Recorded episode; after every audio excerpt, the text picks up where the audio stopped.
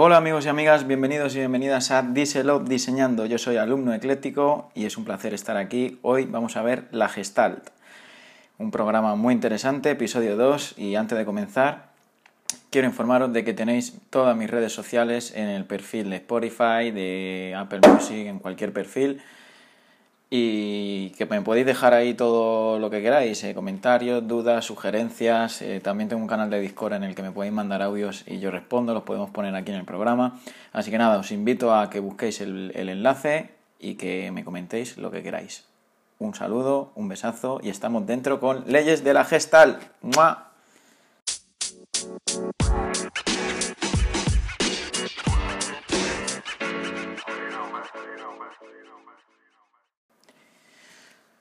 Bueno, ¿qué tal compañeros y compañeras? Hoy vamos a hablar sobre la psicología de la gestal, ¿vale? La llamada escuela de la gestal, que para ponernos un poco en contexto es una escuela que se creó en Alemania, es una corriente de la psicología experimental, ¿vale?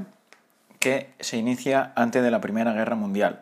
Esta, esta, escuela lo que va a hacer es investigar, ¿vale? Su investigación se va a centrar en el estudio del conocimiento, la percepción y de los procesos mentales. A nosotros como estudiantes de diseño y algunos diseñadores también que, me escuchan, eh, nos viene genial entender todas las leyes que, expusieron estos psicólogos, eh, sobre todo para la percepción del individuo que, va a estar viendo nuestros diseños, ¿vale?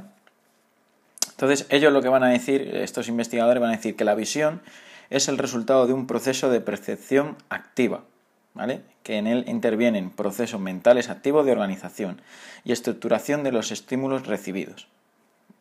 ¿Vale? Eh, también van a añadir que las formas exteriores se perciben como totalidades o conjuntos diferentes de la suma de sus partes. El sujeto se encarga de soldar las relaciones entre las partes o los estímulos recibidos. Eh, tenemos claros ejemplos como el... Eh, bueno, luego los iré citando, pero como que nuestra mente va creando imágenes donde a lo mejor no las hay, pero que nuestra mente la va creando. Vale, la escuela de la gestal. Max Werderheimer, Kurt Kofka y Wolfgang Kohler, ¿vale? Eh, estos eran los que empezaron. No nos tenemos que aprender esto porque no, no, es la asignatura de historia del diseño, pero sí que nos tenemos que estudiar lo que viene después para las pruebas que nos piden, que nos piden que cumplamos muchas leyes de la gestal. Vamos ahora al punto de principios que describe el proceso perceptivo. ¿Vale? Estos teóricos de la gestal dicen que para describir los procesos de percepción visual hay cuatro principios. Eh, primero, el de emergencia, ¿vale?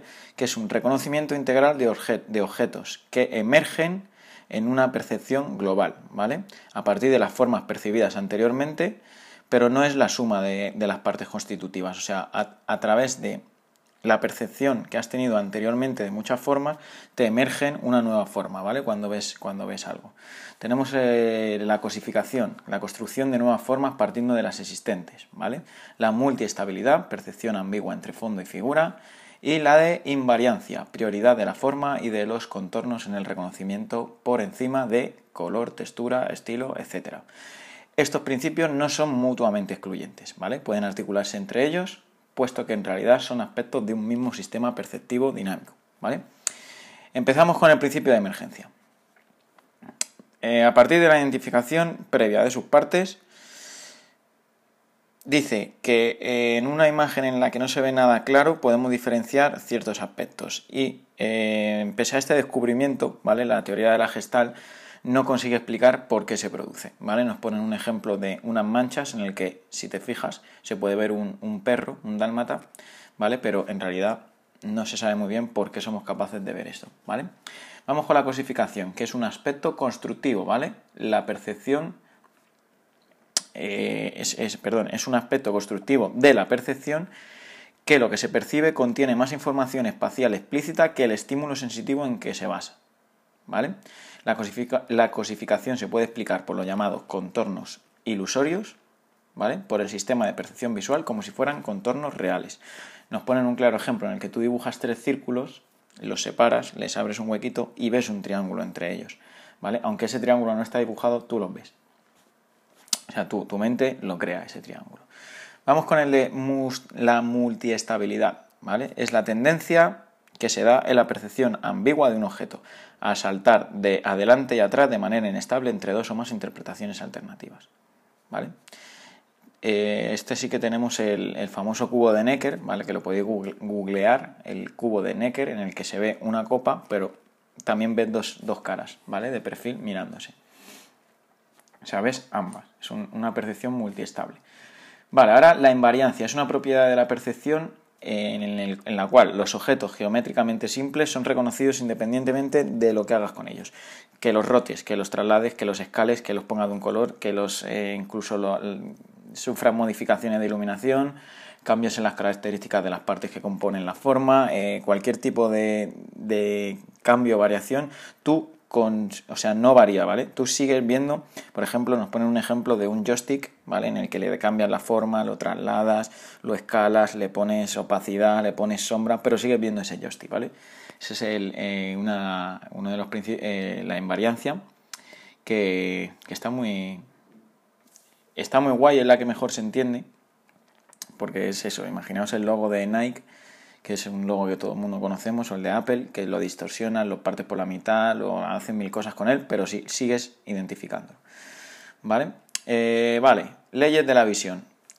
Eh, esto es lo que nos va a pedir ahora eh, la universidad, que cumplan, al menos nuestro diseño, una de estas siete leyes o dos, ¿vale? Ley de la visión.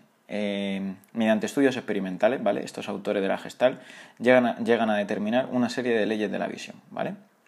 La experiencia perceptiva se encuentra estructurada y tiende a agrupar y unir los estímulos percibidos. ¿Vale? Pretenden predecir cómo agruparemos los diferentes estímulos en función de sus características y relaciones. A continuación vamos a leer una tabla ¿vale? que presenta las principales leyes eh, que gobiernan la estructura de los estímulos visuales, ¿vale? según los autores que antes hemos mencionado. La primera ley, ley de la proximidad, ¿vale? Dice que tendemos a percibir juntos los elementos más próximos en el espacio y en el tiempo, ¿vale? Ley de la semejanza, número 2. Tendemos a percibir los elementos parecidos como parte de una misma estructura u objeto. Número 3. La ley de cierre. Las líneas que delimitan una superficie se perciben más fácilmente como unidad que la que no se llegan a cerrar. ¿vale? Ahora, el número 4 tenemos la ley de la buena continuidad. Parte de una misma figura eh, o sea, vamos a percibir como parte de una misma figura los estímulos que mantienen entre sí una continuidad de forma. ¿Ok? Número 5. La ley del movimiento común. Tendemos a percibir como grupo o conjunto, o sea, agrupados, los elementos que se mueven del mismo modo. La ley de la pregnancia dice que eh, tendemos, como siempre, a percibir como la unidad de los elementos que presentan el grado más alto de simplicidad, simetría irregularidad eh,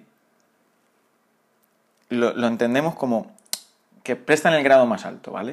O sea, la ley de pregnancia es lo percibimos como eh, simplicidad, simetría, irregularidad, ¿vale? La ley de la experiencia. Esta me gusta mucho, muy fácil de entender. La ley de la experiencia dice, con mis palabras, os lo voy a aplicar con mis palabras y ahora lo leo, ¿vale?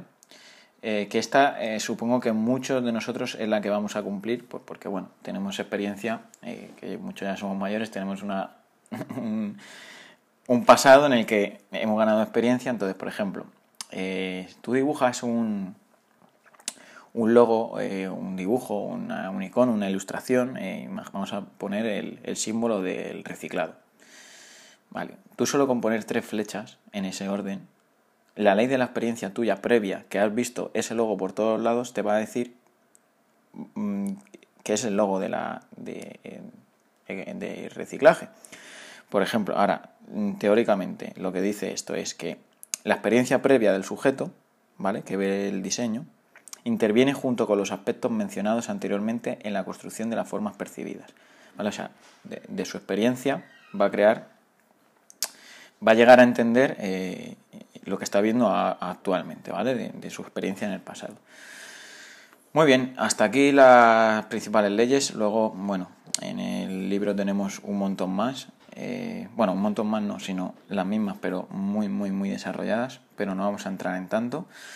Eh, espero que os haya servido y que las hayáis entendido. Está muy bien que veáis en Google, eh, aparte de las leyes, la teoría, un ejemplo de cada una ¿vale? Y nada más, lo dejamos por aquí. Esta ha sido la psicología de la gestal. Yo soy alumno ecléctico, esto díselo diseñando, pásaselo a quien tú quieras, envíale este podcast a quien quieras que, a quien creas, perdón, que le puede venir bien y nos vemos en el próximo episodio, a ver qué nos mandan y seguramente que el episodio 3 pues sea también igual de divertido que este. Nos vemos y que diseñéis mucho y que quede todo el mundo contento. Hasta la próxima. Ah, y sígueme en las redes sociales, acuérdate, dale a like, suscríbete y todas esas cosas. De verdad, mandadme comentarios, sugerencias, cualquier cosa. Estoy, estoy aquí para, para ayudaros a todos y a todas.